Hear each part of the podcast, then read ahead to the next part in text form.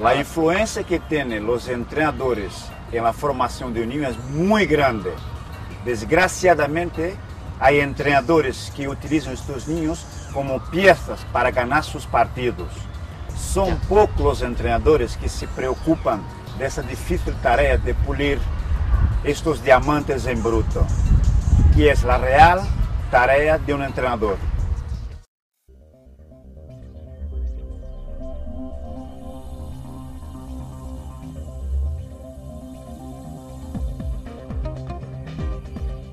Es importante que el entrenador controle su propia conducta durante los partidos.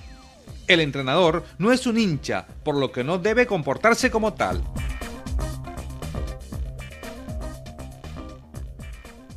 El entrenador es un experto que debe controlar su conducta para conseguir que los partidos, sea cual sea su función, resulten una experiencia provechosa para su equipo.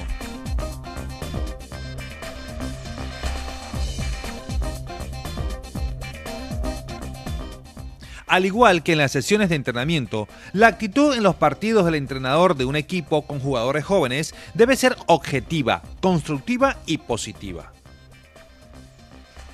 Objetiva, porque debe valorar con objetividad qué pueden hacer sus jugadores antes del partido, qué es lo que están haciendo durante el partido y qué es lo que realmente han hecho después del partido.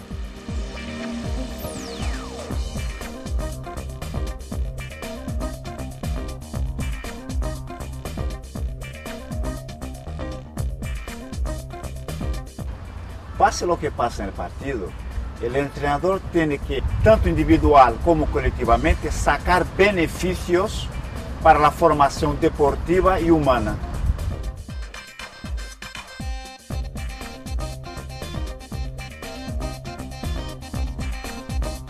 Positiva, porque sin perder la objetividad el partido no es el momento para analizar con profundidad los errores, sino para destacar las conductas positivas de los jugadores y animarles a que hagan cosas sin miedo a fracasar.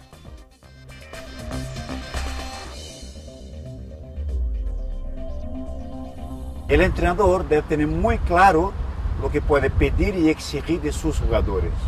Por lo tanto, debe asumir que durante un partido sucederán diversos errores que serán lógicos.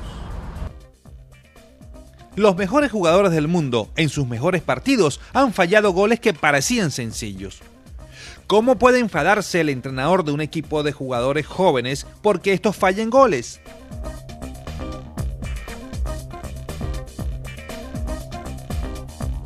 Los mejores jugadores cometen errores en los pases y pierden balones.